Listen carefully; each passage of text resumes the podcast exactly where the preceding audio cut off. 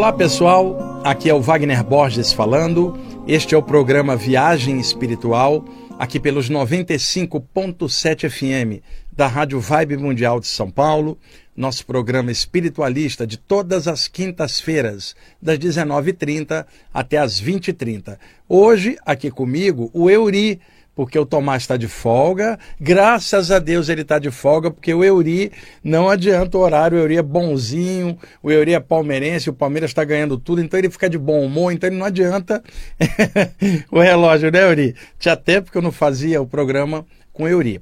Vamos lá, é, hoje eu vou falar de temas variados e ainda vou pegar um gancho no último programa em que eu falei para vocês sobre stalkers extrafísicos, perseguidores astrais, que tomam a forma energética da pessoa para poder causar confusão.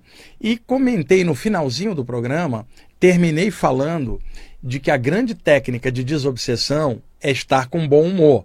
Porque tendo bom humor, as energias seguem o estado mental da gente com bom humor, autoestima alta, a energia da aura fica expansiva e o que vier de negativo é diluído dentro do campo luminoso da própria pessoa. A grande defesa não é depender de um guia espiritual proteger você.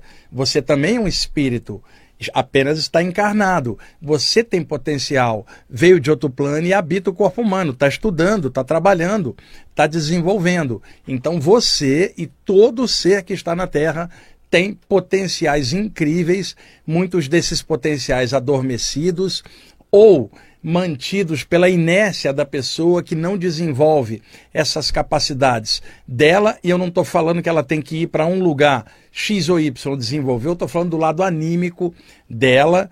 Todo mundo pode, naturalmente, encher o próprio campo energético de luz, irradiar energia pelos chakras, erguer o pensamento e fluir bem como ser vivo se manifestando na existência. É claro que tem coisas que a gente não consegue é, resolver sozinhos. Simplesmente precisamos, às vezes, da ajuda de entes extrafísicos benevolentes, que todas as tradições vêm falando há muito tempo. O que varia é o nome: anjo da guarda, protetor espiritual, amparador, mentor, guia.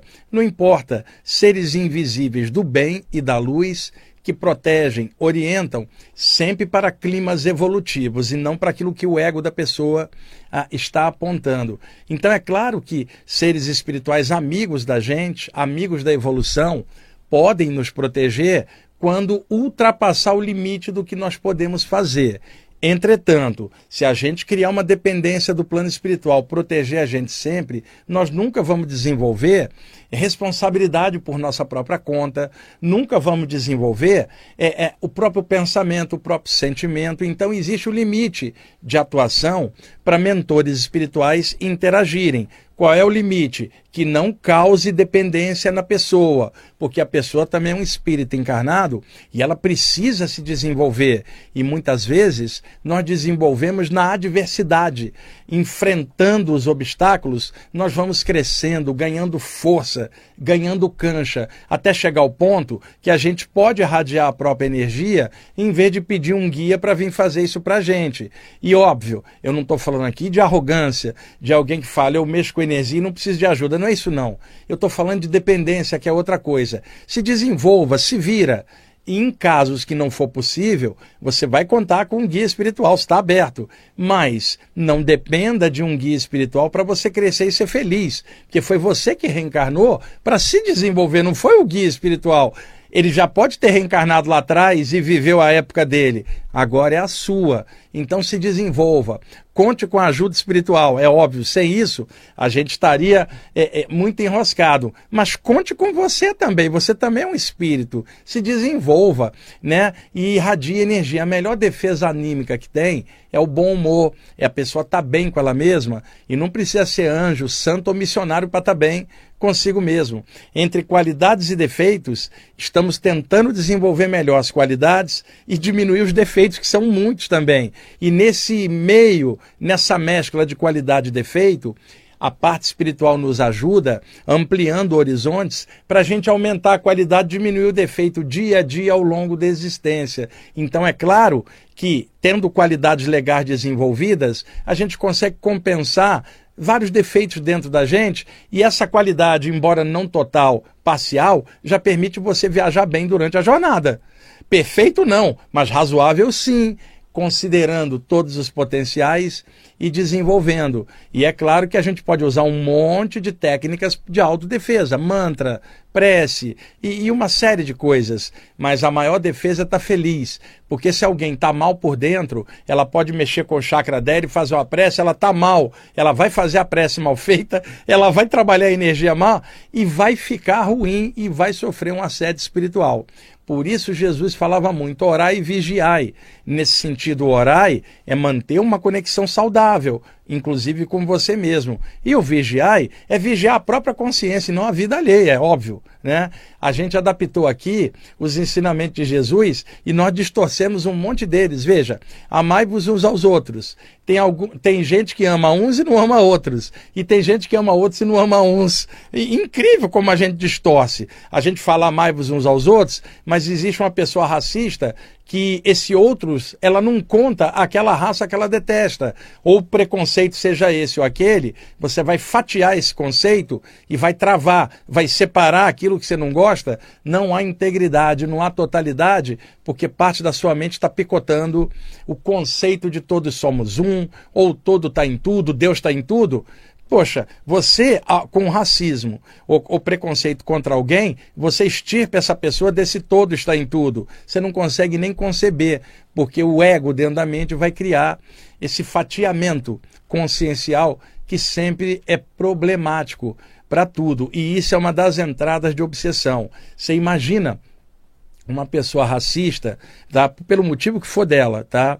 E eu sempre falei isso ao longo da programação da rádio, ao longo dos anos. Eu detesto o racismo, eu já contei aqui muitas coisas sobre isso, da minha infância na Baixada Fluminense, convivendo com tudo quanto é gente, num sufoco financeiro das nossas famílias, imigrantes europeus vindos da Segunda Guerra e seus filhos, negros, nordestinos, variados, e, e a gente no mesmo bolo ali, ralando pra caramba, e enquanto criança, você brinca com todo mundo na rua. Na época jogava bola de gude, ia para o campo jogar uma pelada e tá todo mundo junto. E eu agradeço a Deus por ter crescido assim, porque me desenvolvi naturalmente entre as pessoas de forma natural, normal, sem olhar cor de pele ou condição social, simplesmente crescendo. Então eu nunca tive esta porcaria de racismo na minha cabeça e não consigo sequer entender é, alguém assim. Agora, eu entendo alguém sem consciência ou com um nível de lucidez baixo ser racista.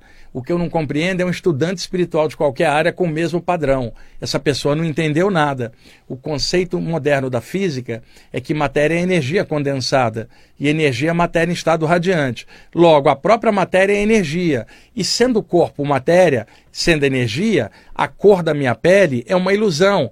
Você pode ser branco, negro, amarelo ou vermelho de cor da pele, mas qualquer que seja a cor da pele, aquilo é o corpo físico. E o corpo físico é matéria e matéria é energia condensada. Logo, qualquer um tem sua origem na luz e o próprio corpo também é energia. Então, quando eu olho para alguém, eu não estou vendo cor de pele, eu estou vendo a energia que é a mesma que deu origem a mim e a todo mundo, que é isso que qualquer estudante espiritual de qualquer área aprende a ver à medida que o horizonte consciencial vai abrindo. Por, e outra, ainda mais alguém que estuda reencarnação, ser racista, não bate uma coisa com a outra, né, Yuri? É totalmente contraditório. Mas eu conheço pessoas que estudam a parte espiritual que são assim. Talvez porque o conhecimento esteja só na mente dela e nunca desça para o coração para a atitude. Daí ela cria um ego enorme do conhecimento na mente, se torna um poço de conhecimento trancada nela mesma e julgando todos os outros lá fora. Os que sabem menos, os de cor de pele diferente, os de opção sexual diferente, sabe? O partido diferente, time diferente. Ela começa a picotar tudo.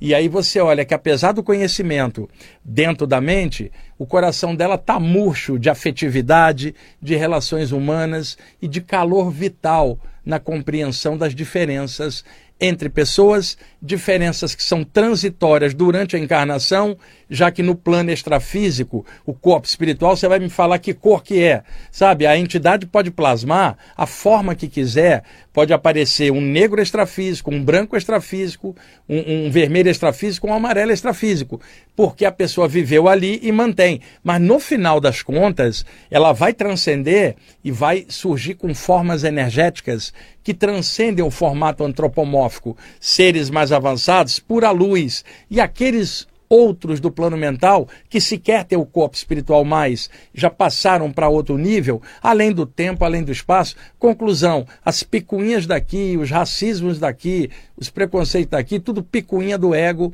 que se a gente não trabalhar em cima, pode tropeçar. Acredito que todos nós tropeçamos nisso em outras vidas, outros estão tropeçando agora, e eu não estou fazendo juízo de valor, é constatação social que hoje precisa ser clareada. Só que aqui no programa eu já falo nisso há muito tempo. Vocês que são ouvintes antigos lembram uh, de várias vezes que eu toquei nesse tema. Então, voltando aqui. A desobsessão real é estar bem e ser feliz uma pessoa picotando as coisas e as pessoas por preconceito, ela já não está feliz porque picota aquilo, o que ela tem é laivos de ego e de arrogância dentro da mente, e isso é porta de entrada para assédio extrafísico. Uma vez eu estava num evento e o evento falava muito de desobsessão. E eu fui lá para falar de saídas do corpo e tal, o evento cheio, eu falei. E aí no final eu abri para perguntas e me perguntaram qual era a melhor técnica de desobsessão. E eu falei, é ser feliz e ter bom humor. Gente, a, a plateia levantou e aplaudiu. Só que a diretoria que tinha organizado o evento não gostou, Euri, porque eles tinham falado que as defesas eram ler o evangelho, fazer prece, e eu tinha falado que a maior defesa era ter bom humor, cara. E aí nunca mais me convidaram para o evento. Né? A plateia adorou, mas a, aquela diretora, sabe, diretores normalmente, líderes de grupo, tudo conservadores de alguma área, e, e acha que é só daquele jeito, né? E eu reafirmo isso. Tá? Bom humor é fundamental. Inclusive, Euri, com a gente mesmo. É muito saudável fazer piada consigo mesmo. E se alguém te botar um apelido, morra de rir com aquilo. Porque aí o apelido nem pega, Euri. Vai, vai tocando a bola, não encrenca, sabe? Vai indo. E, e, isso já é uma defesa muito grande. E outra, não só contra assédios extrafísicos, mas contra os assédios intrafísicos internos do nosso ego com a gente mesmo, para a gente não vir, ficar besta e não cair nesses mesmos erros, finalmente despertarmos para alguma coisa mais fraterna, mais consciente, mais lúcida e mais alegre, é, é, que te traga energia, que te deixe bem com aquilo, que você pensando, por exemplo, em algo espiritual, só esse pensamento já alegra a sua vida, isso já é desobsessão. E outra, espíritos obsessores, alguns deles podem ser galhofeiros, zombeteiros, ficar fazendo piadas mórbidas e rindo desbragadamente. Isso não é felicidade, isso é chacota do ego de um sobre o outro. Espíritos zombeteiros são obsessores, eles não são alegres, senão não seriam obsessores. São zombeteiros, chacoteiros do astral, que estão doidos para ver o circo pegar fogo. Eles não são alegres, coisa nenhuma. E se a gente observar consciências avançadas que aparecem, e eu vi muitas durante as saídas do corpo, você percebe uma serenidade, um contentamento interno de estar é, é, ligado à existência, uma alegria natural, um pouquinho diferente da nossa, porque eles estão numa outra condição extrafísica, mas você percebe uma serenidade alegre, uma alegria tranquila. Você percebe que está de frente não de um Deus ou uma divindade, mas de uma pessoa que está bem com ela mesma. E assim nós vamos chegar um dia, ao longo da evolução, se a gente trabalhar, a gente ir em frente. Mas eu não preciso estar em outro lugar, sair aqui da Terra, como muita gente pensa, aqui é pesado, eu vou evoluir para ir para outro orbe. Você não pode ficar esperando mudar de lugar para crescer. Você vai ter que crescer aqui agora. Aliás, se você não crescer, você não vai para outro orbe coisa nenhuma. Você desce aqui de novo. Então, não espera não. O momento é sempre o presente, tá? É onde a gente tem que melhorar pensamento, sentimento e energia e dar um jeitinho de ser feliz por dentro, mesmo em meio a problemas, mesmo em meio a tanta coisa. A parte espiritual dentro da gente, ela não depende dos altos e baixos da vida, não depende se acontece isso ou aquilo. Ela é perene, é estado de consciência. E outra coisa, no momento de uma tragédia coletiva, em que muitas pessoas desencarnam é, é, e vão embora para o plano espiritual, o que, que um estudante espiritual consciente vai fazer? Ficar chorando ou ficar vendo na TV a repetição a, daquela tragédia? Ou ele vai fechar os olhos, erguer o pensamento e mandar sua luz na intenção das pessoas que estão indo, na intenção das pessoas que estão ficando e estão perdendo seus entes queridos? O que, que um estudante espiritual precisa fazer na hora que a coisa aperta? cair junto, chorar junto, ou erguer a consciência, respirar fundo e vibrar, seja na prece, seja no mantra, seja em seus chakras, seja em sua luz interior.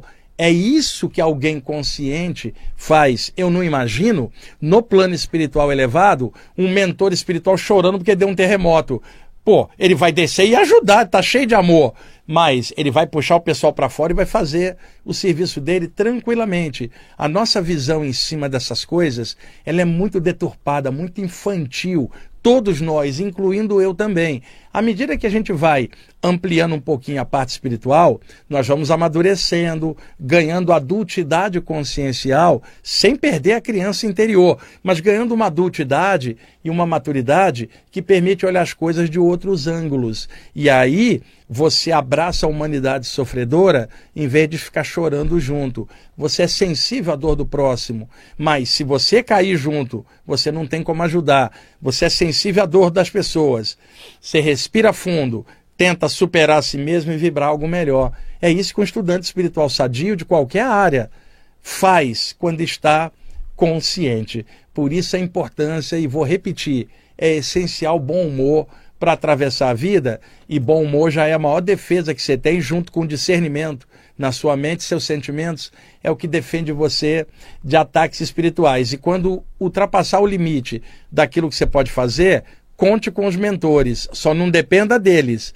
Resolva-se, mas você sabe que tem amigos do lado de lá eles vão dar apoio, não é porque Deus ordenou ou porque o karma ordenou. Simplesmente são laços afetivos, às vezes de outras vidas, seres que você conheceu antes de você descer aqui para essa encarnação, quando você estava desencarnado em alguma comunidade astral que você vivia. Deixou amigos lá, eles não te esquecem, porque eles também já passaram por aqui. E eles vão vir te ajudar por amor, por sintonia. Não é por obrigação, não é por ego deles, não é porque um poder maior ordenou. Simplesmente o nível de consciência deles lhes diz que há um transbordamento deles para tudo. E eles vão transbordar e vão procurar transbordar para você também um monte de coisas positivas, invisíveis, para você aqui caminhar melhor, para você vencer a si mesmo, para você ser feliz de alguma forma. É isso que os mentores fazem. Nenhum deles está aí para estimular dependência é, em relação eles a nós ou nós a eles. Pelo contrário, é uma interdependência. Nós estamos na Terra, podemos estar unidos entre planos e eles com a gente e todo mundo crescendo. E eles também estão crescendo. Só Deus é perfeito. E é legal a gente caminhar pelas próprias pernas. Euri, quando você era pequeno, seu pai e sua mãe te levavam para a escola. O jardim de infância, ia até chorando, não quero ir, não quero ir, mas era obrigado a ir. Hoje você é adulto, vai para a faculdade, seu pai e sua mãe não te pega pela mão para levar, você cresceu espiritualmente, muita gente precisa da mãozinha dada com o mentor. Quando a pessoa cresce, ela vai sozinha, cara. Sabe que tem o apoio, mas ela vai para a universidade sem a mão do pai ou a mãe segurando, porque ela não é mais criança, cara. Espiritualmente, a gente precisa desenvolver independência. Independência não é arrogância de não precisar de ajuda. Independência é eu sei que eu tenho ajuda, mas eu sei que eu preciso crescer também. E vamos lá, tem coisa que hoje eu posso fazer e não preciso de ajuda. Lá na frente talvez sim, mas vamos crescer para a gente seguir em frente. E um grande respeito por esses mentores que dão essa forcinha para a gente. O que eu estou querendo dizer, apenas isso. O seu estado de consciência é seu, não depende dos mentores. É o teu esforço aqui embaixo na matéria. Lute, trabalhe, estude, vença a si mesmo. Tudo isso é teu. O mentor dá uma forcinha, mas quem reencarnou foi você. Então, O aluno dentro da sala de aula precisa estudar, fazer suas provas. Isso é natural. O pai e a mãe não estão lá dentro da sala de aula para ajudar. E a mesma coisa, nós estamos na Terra que é uma sala de aula no espaço sideral que é a escola inteira e o corpo é uniforme. Na hora da prova, a gente tem que estar preparado. Podemos ter ajuda, mas a prova é nossa, somos nós que estamos reencarnados aqui. Então, isso é um complemento do que eu falei no último programa. Resolvi seguir nessa mesma linha, porque não é muito comum as pessoas falarem isso nesse tipo de tema, de que bom humor é fundamental para desobsessão, tá? Porque senão fica aquela coisa compungida. Olha, lá vem uma entidade, ai irmão, se concentre, né? Pô, não precisa disso, ó. Tá vindo algo ali, se este luz, irradia luz até pro atacante que tá vindo, luz, que é a sua defesa, não precisa degladiar com o mundo espiritual. Você não está num ringue consciencial. Tem muito pesquisador que faz do mundo espiritual um ringue, é a guerra da luz contra a treva. A luz não guerreia. Quem guerreia são as trevas que atacam. Quando você fala luz, você não está falando contraponto de treva, que é a dualidade. Você está falando da luz maior, o todo que está em tudo. Inclusive a treva e a luz da dualidade estão dentro da mesma luz do todo que está em tudo. Isso não é um ringue, uma batalha que você está fazendo, não. Você é um estudante, um trabalhador espiritual, igual a mim, né? É, você, homem ou mulher, trabalhador e trabalhadora, é igual a mim. A gente está lutando aqui, principalmente dentro da gente. Quando você irradia uma luz, mesmo que te ataquem, essa luz é a sua defesa, mas não é que ela está contra o atacante. Esta luz é a mesma que um dia vai clarear a jornada do atacante, que vai cair a ficha e vai voltar-se para o lado da evolução, como sempre devia ser, deveria ser. Né? E aí, isso não é uma batalha. Eu tenho visto muita gente falar isso. Não. Isso é consciência. E consciência não é luta. Eu me lembro de um, mudra que é atribuída ao Siddhartha Gautama Buda, que é uma mão no colo e a outra mão em gesto de bênção. Vocês já viram tantas imagens assim? Uma mão em repouso no colo, a outra mão dando uma bênção. Isso é chamado abaya. No, no hinduísmo original, abaya chaitanya, que é o destemor para vencer a si mesmo. No budismo, abaya, destemor. E aí alguém vai pensar, mas destemor para enfrentar algo? Não. Destemor para estar tá tão cheio de amor que tudo que entrar no teu raio de ação se transforma para o Buda não havia luta, ele tinha vencido ele mesmo. Então, quem chegasse perto, inclusive atacantes variados, simplesmente ele irradiava a luz e os abraçava. E a luz dele era amor puro, e quando há amor puro, o medo desaparece. Então, não é necessidade de lutar, a não ser dentro de si mesmo. O que é preciso é irradiar alguma coisa sadia. Mas para irradiar, primeiro tem que ter esse sadio dentro. E eu não vejo pessoa mal-humorada com esse algo sadio dentro. O bom humor é fundamental para iluminar a inteligência, para que o ego não cresça. E o bom humor sacaneia a própria inteligência, dizendo para ela: você não sabe tudo, mana. Vamos juntar aqui e fazer um somatório do discernimento com amor, mente e coração integrado numa energia sadia. É isso que precisa. Também sim, Meuri. Bom, falta dois? Tá. Deixa eu ver se dá para encaixar uma outra coisa aqui também. No programa anterior ao último, né, o antepenúltimo, é, no penúltimo programa, digo, eu falei do mito que muitas pessoas falavam que a pessoa que dorme de dia tem dificuldade de sair do corpo. E qual é o mito disso? A pessoa, se ela dorme, não interessa se é de noite ou de dia, o metabolismo cardiorrespiratório relaxa e as ondas cerebrais relaxam. Ela está sentada de tarde, dormiu, pode haver uma soltura energética. Não tem a ver com ser de noite e de dia a maioria da população trabalha de dia e repousa à noite. Mas a quantidade de gente que trabalha à noite e dorme de dia, numa cidade como São Paulo, é enorme. Ou Nova York, ou Rio de Janeiro, Tóquio, né? as maiores cidades do mundo, Buenos Aires, é, é, Londres, Paris, essas cidades assim, megalópolis, elas têm uma atividade noturna enorme. Então, alguém trabalha à noite, vai dormir de dia, não pode ter uma saída do corpo? Pode, desde que o corpo humano esteja dormindo e ela possa se soltar. E uma pessoa vai cerrar as cortinas e ficar numa escuridão ou penumbra, e aí isso favorece. O problema durante o dia é excesso de barulho na rua, a atividade da luz solar na atmosfera estimula o movimento do corpo. Mas você está ali fechadinho no quarto, a luz do sol não está entrando, isso não acontece não. O que pode atrapalhar é o barulho. Mas a gente aqui em São Paulo, ou, ou qualquer outra cidade grande, se acostuma com o barulho até de noite, que passa carro o tempo inteiro, alguém com som alto, outro com a TV ligada, e é assim mesmo, isso é mito. E na volta do intervalo, eu vou explicar para vocês por que, que esse mito surgiu, quem foi o primeiro autor a colocar isso e que depois muitos outros estudantes foram seguindo esse autor e acabou gerando esse parâmetro de que a saída do corpo só era boa de madrugada e não durante o dia. Isso é uma falácia. Eu, eu por exemplo, eu durmo às três da manhã e eu faço um horário invertido, eu acordo às 10 da manhã, eu durmo mais de manhã, porque eu escrevo muito à noite. Por quê, Euri? Poxa, eu comecei a dar aula à noite, pô, 30 e poucos anos atrás. Eu não podia jantar antes. Quando acabava a aula, eu estava morrendo de, de, de, fome, 10 e meia da noite. Chegava em casa 11 horas, tinha que comer algo, não podia deitar. E aí eu comecei a fazer à noite o que eu faria de manhã. Né, no computador, trabalho com editora, revisora, fazia porque de manhã, eu, inclusive, eu era lento. E aí o meu horário, se fosse assim, eu não teria projeção. Eu durmo parte da manhã. Isso aí, para mim, é, não, não, não, funciona assim, não. Eu acho que é muito relativo. Na volta, eu vou contar quem foi o autor que primeiro falou nisso. Ok, Ori? Vamos para o intervalo. Ok, amigos, estamos voltando com a segunda parte do programa Viagem Espiritual, aqui pelos 95.7 FM nosso programa aí de todas as quintas. Vamos para o segundo bloco agora e já já eu vou pegar a continuação do que eu parei na hora do intervalo, porque chegou aqui a minha amiga Vera aqui no intervalo e eu falei, Vera, vem aqui, aparece aqui um pouquinho, né? E ela estava me contando um lance que eu pedi ela para sentar aqui e contar também, para acrescentar um pouquinho. Então vamos mudar um pouquinho a rota do programa. Vera, Chega perto aqui no microfone, tudo tá bom. bom. com você? Tudo, tudo bem. É, é um prazer, né? O privilégio de estar aqui com você e você me dá essa oportunidade de me falar sobre esse assunto. Então, pera aí que a gente já fala. Deixa eu só concluir tá. o que eu terminei na, na, na, na ida para o intervalo. É, em 1929, foi lançado o livro Projeção do Corpo Astral, Silvan Joseph Moldon e Hilliard Carrington.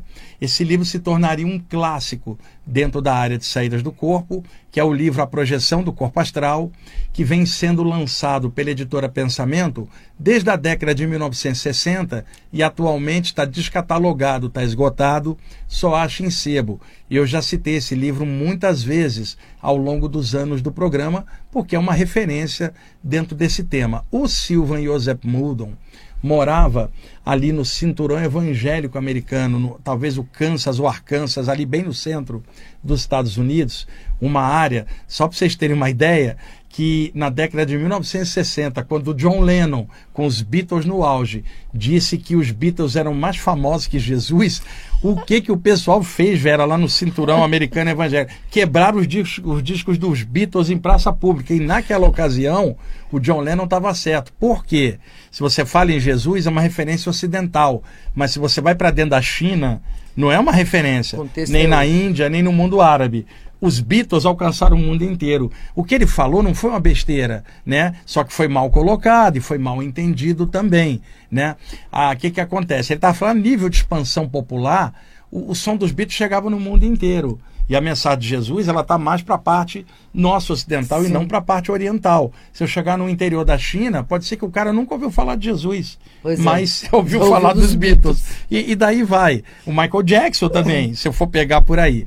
Então, ele morava ali. Ele deitava muito cedo, pessoal. Havia um silêncio grande. O pessoal não gostava muito dele, porque ele publicou o livro. O pessoal, naquela região lá mais religioso, começava a criticar ele. Ele sofreu muito, muito ataque.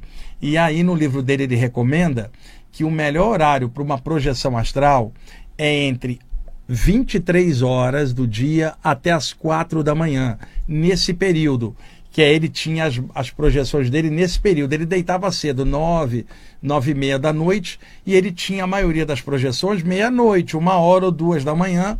Ele pegou o padrão dele e jogou como se fosse uma verdade absoluta para o planeta inteiro, para a humanidade inteira. E outra coisa, onde ele morava, interior dos Estados Unidos, velho, não tinha quase ruído de noite. Sim. O que é diferente numa cidade enorme como São Paulo, que você tem barulho de noite também. Então ele falava entre 11 da noite e quatro da manhã, porque era o período que havia mais quietude para ele. Ele e num- numa visão mais yogi, é o período que tem menos prana, menos energia, menos energia no ambiente. Porque né? durante o dia a luz do sol estimula a atividade na atmosfera e à noite a, a carga de prana se esgota para novamente na aurora do dia seguinte uma explosão de luz solar novamente na atmosfera no momento do raiar da aurora.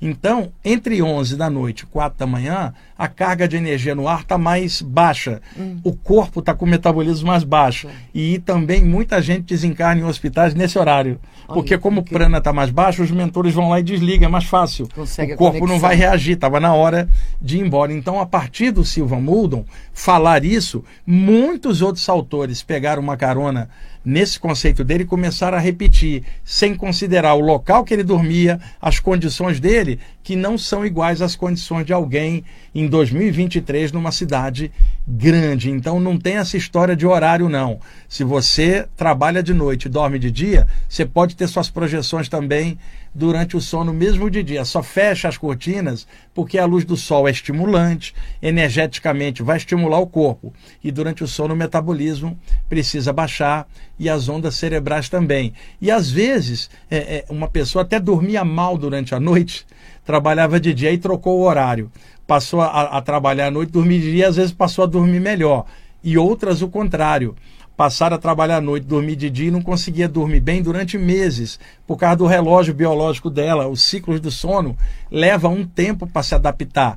Teve gente que não se adaptou. Mas resumindo, não atrapalha em nada você dormir de noite, de tarde, de manhã, nada disso importa. O lance é, se você está relaxado, o padrão de onda cerebral está tranquilo, é isso que favorece uma saída do corpo. Agora, aproveitando a explicação da Vera, e tem um monte de coisas aqui que eu vou empurrar para o próximo programa. vim pra Porque, Euri, aproveitando a, pre- a presença da Vera. A Vera trabalhou muitos anos com o Luiz Gaspareto, né? Ali coladinha do lado, É. né? O Calunga dando aquelas mensagens dela, a Vera do lado, a Vera vinha aqui ah, na rádio também. Inclusive, ela conhece o Tomás, que é o ancião da rádio, desde aquela ah, é, início de 2000, 2001, por ali. A, a- a Vera trabalhava com o Gaspareto e a Vera hoje vai no meu grupo de estudos de quarta-feira, vai lá somar com a gente, É, lá graças- estudando junto. Que ótimo. E aí a Vera estava me contando um caso que eu quero que ela conte para vocês aqui, a- aproveitando a experiência dela. Vera, conta para eles, você estava aqui na rádio quando o Calunga, acoplado mediunicamente no Gaspareto, falou uma mensagem Exatamente. e depois conta o lance do morador de rua, porque eu acho que é, é uma lição importante para mim, para quem está assistindo, e, e- e- validando o que o Calunga falou. Claro. E lembrando também do Gaspareto, que a gente manda um abração para você, Luiz, aí Ai, no Luiz. outro plano. Eu, não, eu, eu, eu nunca falo em memória. Em memória é o que já passou. O cara tá vivo hoje. É, olha onde eu tô. Né? Então, Luiz, estou aqui com a Vera, a gente está mandando um abração para você aí. E a hora que der, apareça, rapaz. Ah, dá notícias, por favor. Então vamos lá, conta o que o Calunga ensinou e o desdobramento. Então, é, o Gasparito incorporado com o Calunga, numa das, das aulas que a gente tinha com ele, e ele falou, assim, me tocou profundamente, me tocou assim muito profundamente, porque ele, ele fez o seguinte comentário, que o ser humano estava carente do toque da existência de ser reconhecido enquanto um ser humano que tem uma alma, né? Às vezes você está envolto numa uma experiência, né, encarnatória hum, e passando por certas dificuldades e lá dentro a alma está. Aí eu fiquei muito tocada com esse comentário da, da- do toque da existência e eu é, como sou artista plástica também, eu fui no ateliê lá no centro de São Paulo e parei num farol ali, num lugar embaixo do viaduto ali da, da, da São João, sabe? Onde fica aquele pessoal bem simples. Aí, tinha, aí eu tava lá distraída, esperando o farol abrir. Aí de repente eu escutei, senhora, senhora. E eu olhei. E era um, era um daqueles mendigos numa condição triste lá embaixo do viaduto. Aí quando eu olhei para ele, ele ah, me mandou um beijo. E eu olhei para ele, hum, ah, mandei um beijo para ele também, né? E me distraí e tal. Quando o farol abriu, eu escutei ele me chamar de novo. Aí eu olhei, ele, muito obrigado por você ter me dado atenção. Aí nesse momento eu lembrei do, da mensagem do Calunga. Eu, eu não gostei de falar porque eu acabo me emocionando também, né? E eu saí dali tão, tão tocada com aquilo, né? Aquele ser humano vivendo aquela experiência tão dolorosa. E, e quando você reconhece que ali tem um ser humano que está se desen... tá passando as, as coisas que ele precisa passar, né? E eu lembrei do Calunga na hora, né? É, porque foi uns dias antes que ele tinha falado isso. É, que bateu direitinho, né? Nossa, Vera? maravilhoso. E a Vera me contou esse caso. Eu falei, Vera, já que você chegou aqui para visitar a gente, conta esse caso que eu acho que é legal para os nossos ouvintes, né, Yuri? Poxa, uma lição de vida dessa e, e o ensinamento espiritual do Calunga aqui Nossa. era um arraso. O Calunga tinha umas tiradas, um, uns ensinamentos, um negócio que até o próprio Luiz Gasparetto é, é, ficava baqueado com o que o Calunga era... falava. Todo mundo ficava, né? Porque é, é era um Ele era a ternura, o amor, assim, sabe? Enquanto espírito e o Luiz transmitindo pra gente toda essa energia de amor e de acolhimento. É, e ele, o Calunga, todo o trabalho dele, seja nas publicações, né, em, em livros, ou, ou, ou, nas psicofonias dele com o Luiz, ele além de muito amoroso, ele era muito humano. Muito. Um espírito assim com uma noção integral, psicológica. Exatamente. Muito fantástica. E a compreensão dele pelas diferenças, o, o, o sentido dele agora, ele falava as verdades de frente. Falava. Ele era direto, Sim. conciso uh, e preciso. A Vera é artista plástica, ela faz umas telas muito bonitas também. E que eu descobri o meu dono da pintura lá com o Luiz Gaspareto. Foi lá com ele? No curso de alma de artista. Olha que legal. Eu já estava quase chegando nos 50 já. Eu sou administradora de empresa, né? Então não tenho nenhuma formação no, nessa área de artes, né? E o Luiz abriu um curso que chamava Alma de Artista para ver quem tinha o dom, né? Mais uma terapia, uma Sim. coisa assim. E foi lá que, que eu descobri o dom das artes. E eu pedi a, a Vera também, já que ela veio visitar a gente, para ela vir aqui no segundo bloco, para falar um pouquinho também, porque é, é o Luiz Gaspareto, a, muita gente conheceu ele pelos programas de TV re, é, mais, recentes na, né? na... É, é, na, na, na, rede TV. E outros conheceram ele no programa Terceira Visão, naquela Sim, época, lá na década antigo, de 80. É. Inclusive, circula um vídeo na internet. Quando eu tive lá, eu estava recém-vindo do Rio, e foi em novembro de 1989. O Gasparetti tinha o programa Terceira Visão é, lá na TV Gazeta. Vanucci, né? É, e aí ele me convidou e tem uma, ele uma, uma hora, eu e ele falando de saídas do corpo. Tá? Circula na internet, procurem. É maravilhoso. Que, que foi uma entrevista. Outro dia o Euri me mandou, mas eu, eu lembrava, né? E, e, é legal porque, ah, como as gerações mais novas conheceram o Gaspareto mais pela TV, ou o trabalho dele mais de autoajuda, mais psicológico, é importante resgatar um pouquinho do Gaspareto médium, pintor, excepcional. Nossa. Sabe? O Gaspareto com um trabalho com Calunga. Mas foi muito coisa, uma coisa muito especial, porque ele nos dava aula e, e, e depois, assim, depois de todas as aulas, ele incorporava os, arti os pintores. E fazia a pintura mediúnica na hora. Ele dava, os pintores davam aula pra gente. Picasso, Monet, Van Gogh. Foi uma experiência maravilhosa. Se eu me puser a falar aqui, haja hora na Rádio Mundial. Mas é bom você, você contar. Ah, o, o Euri, a rádio ainda está com o programa do Gaspareto, na, repetindo os programas antigos até hoje. Que dia que está passando, você lembra? Domingo, uma da manhã. De, e terça, sete horas da manhã. Legal. Tá, tá repetindo os programas antigos do Gaspareto aqui na rádio. O Gaspareto é como se fosse um dos fundadores aí lá na década de 90, cara. Quando eu vim aqui para a rádio em 1999, ele tava aí, ele, a Zíbia, o Irineu Gaspareto. E, e, hoje, daquela época, Vera, sobraram poucos apresentadores. Uhum. São tantos anos, quer dizer, da, da turma antiga tá eu, tá o Val Capelli. Val Capelli, que eu, que eu né? estudo com o, ele o, também. O, o Euri, o Otávio Leão ainda tá com o programa, tá, né? E que de sábado, uma e meia da tarde ou da manhã? Da tarde. Uma e meia da tarde, o Otávio Leal. Tem o Otávio Leal, tem o Val Capelli, mas quem, o que você lembra, Euri, que, da época antiga, né? Tem uns cinco ou seis, assim, no máximo, né? São os anciões é, é. aqui, aqui da rádio, né?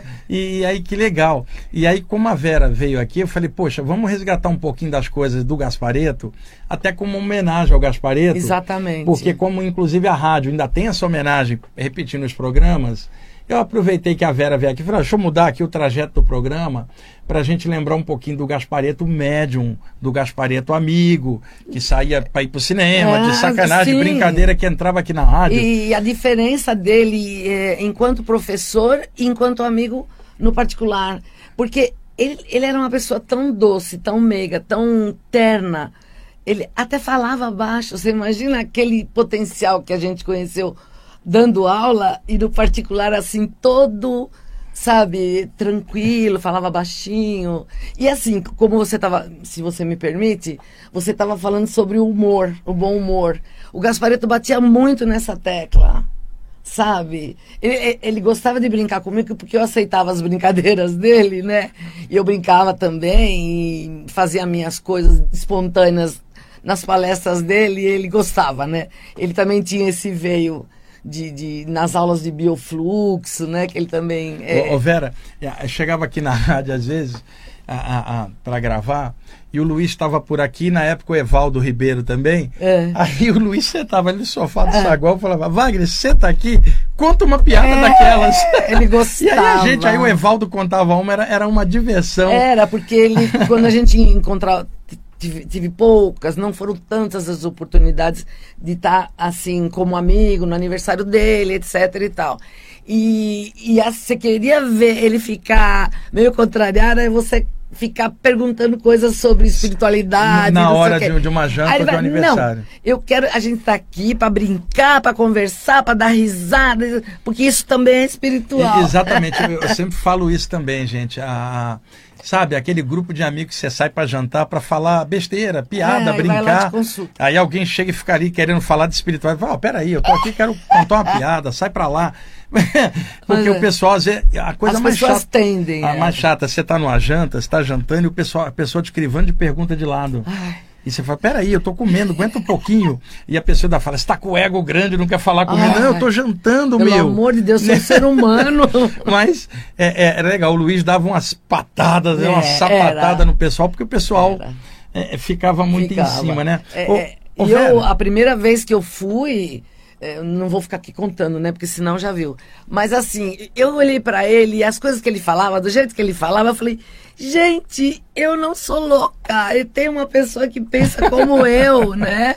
Porque eu fui lá como uma maioria, assim, buscando um conforto, sei lá, uma ajuda.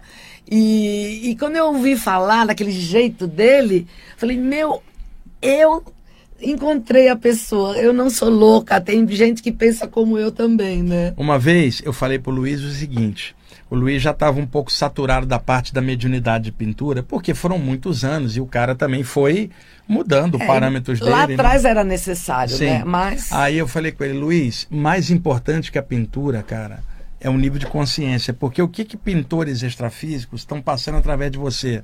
Não é só um fenômeno mediúnico, é a ideia da imortalidade da consciência, que é o que está por detrás de qualquer fenômeno Claro, mediúnico. claro. Se a pessoa prestar atenção só no fenômeno, vai ficar presa numa armadilha de um fenômeno não, é. por detrás do fenômeno tem algo, um objetivo, que é consciencial. Falar de vida após a vida de artistas que estão ali vivos, não estão É. enterrados em cemitério nenhum. Não, mas- E aí eu falei com o Luiz, Luiz, o fenômeno mediúnico ele é impressionante, mas cara, o que está por detrás é maior, É a noção muito de maior. imortalidade Eu- da consciência. O Luiz falou assim para mim, eu sei, Wagner, às vezes eu me sinto tão pequeno. Eu falei, pois é, Luiz, eu me sinto pequenininho. Mas assim, eu falo- diante dessa grandeza também. Eu falei eh, algumas vezes falando com ele assim, eu falei, Luiz, porque eu levei a fama de chorona, né? Porque me tocava muito a- a- os espíritos e o Gaspareto dando aula, enquanto o Gaspareto mesmo, eu incorporado. E eu chorava muito, me tocava muito na alma, né? Aí eu, uma vez eu falei para ele assim, Luiz, você quer saber de uma coisa? Não me importa se você está incorporado com o Calunga, com os nossos outros amigos espirituais, ou, ou você mesmo falando. O que me interessa é a mensagem que você está trazendo, né? E ele falou, Vera, às vezes eu dou uma, um, um workshop, um workshop não diria, mas uma palestra inteira mediunizado e ninguém percebe. Só os que são mais íntimos, Sim, que estavam mais próximos, sabia como ele era, né? E que, que sabia que ele estava assim, com um amigo, a, sob a influência do amigo espiritual. Mas quando não estava, eu falei, para mim não tem a menor importância. Me importa é a mensagem, né?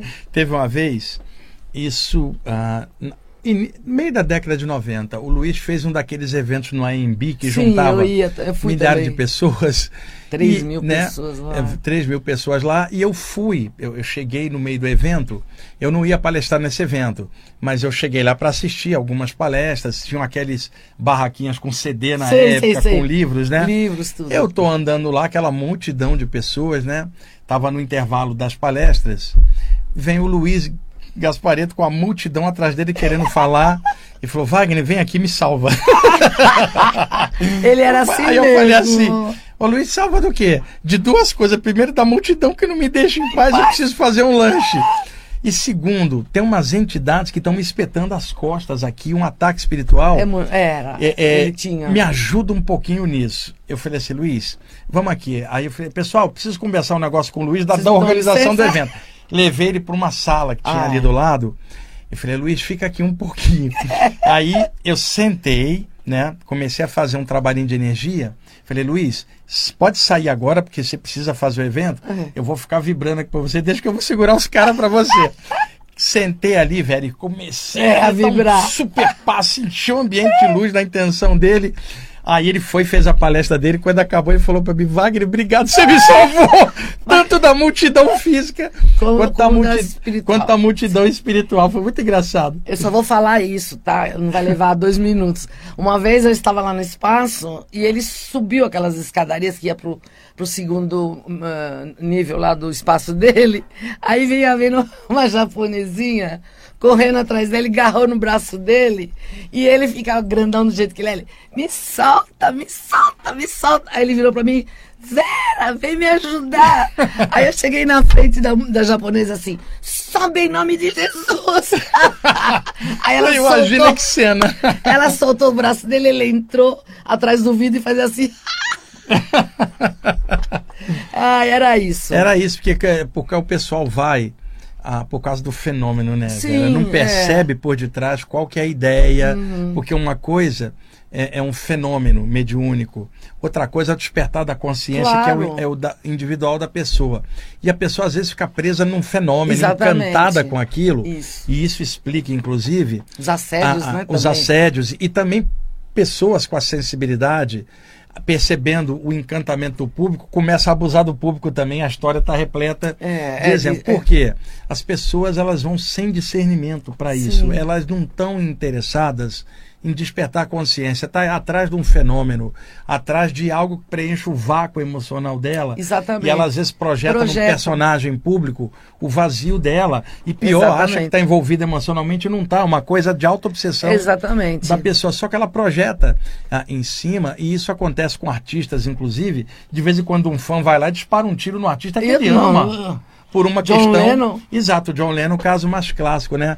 E eu vi o, o, Luiz Gaspareto passar isso. Eu vi ele passar É, muitas coisas. Muitas vezes, né? E ao mesmo tempo via o trabalho espiritual, via o Gaspareto ajudar um monte de gente. E o que conta mais, pessoal, sempre é o nível de consciência da gente, o que a gente faz pelo próximo também. Exatamente. Ah, muita gente, quando o Gaspareto passou para outro plano, ficou julgando ele porque ele fumava e teve um câncer. Isso é natural, isso era o lado humano dele. E ao passar para o lado de lá, como ele tinha um desenvolvimento espiritual grande, ele rapidamente superou Claro. os sintomas. O problema todo é quando a pessoa tem o hábito de fumar, ainda é um caráter complicado. Aí Então, não tem jeito. porque quanta gente você conhece bem que é fumante é uma ótima pessoa. Quando ela desencarna, a única coisa que pode segurar ela é o hábito. Mas não é que Aham. ela vai obsidiar o outro. É dentro dela. A hora que ela quebrar, ela passa. Exatamente. E alguém, alguns passam rápido e outros levam meses, Aham. usando a medida de tempo. Então muita gente ficou falando, olha, ele tá mal. E muita gente a, a, que não gostava dele, pela personalidade dele, também ficou falando. E aí, quando eu contei na internet É. que eu tinha visto ele, você imagina os ataques que eu tive? É, eu Porque lembro. um monte de gente não sabia dessas vivências da gente. Claro, claro. Próximas, né? E ele sempre me citava aqui na rádio, na área de saída do corpo, ele sempre recomendava o pessoal para Ele era uma pessoa extremamente humilde, bondosa. Ele tinha uma generosidade do tamanho do mundo. Quando ele encontrava uma pessoa que ele pudesse fazer, é, Tá, dois. O, Tomás está dizendo. O É, Tomás não. O, o- eu, Euri Euri- incorporado com o Tomás está dizendo que falta É, dois não, não, não, tudo bem. É, mas ele, eu lembro que eu dei uma entrevista para quando ele estava na TV, na, na Rede TV. Rede TV, eles foram lá entrevistar. Então, eu, o que eu falei sobre ele? Falei, o Luiz, para mim, Luiz Gaspareto, representa o amor incondicional. Ele tem um amor tão grande pelo trabalho que ele faz, e quando ele vê uma pessoa botar em prática, e ele vê que a pessoa se transforma, a alegria da vida dele era essa. Sim. Ele viveu para isso. Que legal. Gente, o nosso tempo já está acabando. Eu quis aproveitar a presença da Vera, né? A gente estava aqui falando de um tema e, e, na sequência tem um monte de coisas que naturalmente eu vou pegar a sequência para a semana que vem. E aí eu quis aproveitar a chegada da Vera, eu falei, pô, já que a Vera está aqui, conta aquela história do Calunga, do, do morador de rua, que você mandou um beijo e tal, e fica aqui para a gente conversar um pouquinho sobre o Gaspareto. Você trabalhou tantos anos com ele, É. aprendeu um monte de coisa, para a gente, inclusive, resgatar um pouquinho disso e homenagear É. o nosso amigo do lado de lá. Pô, o Gaspareto, que foi um dos pilares aqui da rádio. Eu acredito que a dona Lucia e a Miriam Morato, escutando o programa, vão ficar contentes da gente estar falando hoje. Esse resgate também vai por elas e para todo mundo que gostava do Luiz Antônio Gaspareto. E novamente a gente manda um abração, Luiz, aí para você, onde você estiver aí no plano extrafísico, vê se aparece, cara. É, dá notícia. dá notícia. Ô, tio. Aparece aí pra gente bater o papo, contar uma piada daquela É. e tocar a bola em frente e falar sempre de infinito Muita e imortalidade da consciência. Vera, obrigado por você Obrigada ter eu batido pela esse papo com a gente. oportunidade. Obrigada. Euri, obrigado aí pela assistência. Hoje eu acho que eu vou conversar com a diretoria para trocar você e o Tomás de horário, para você ficar fixo no horário, porque o Tomás está terrível.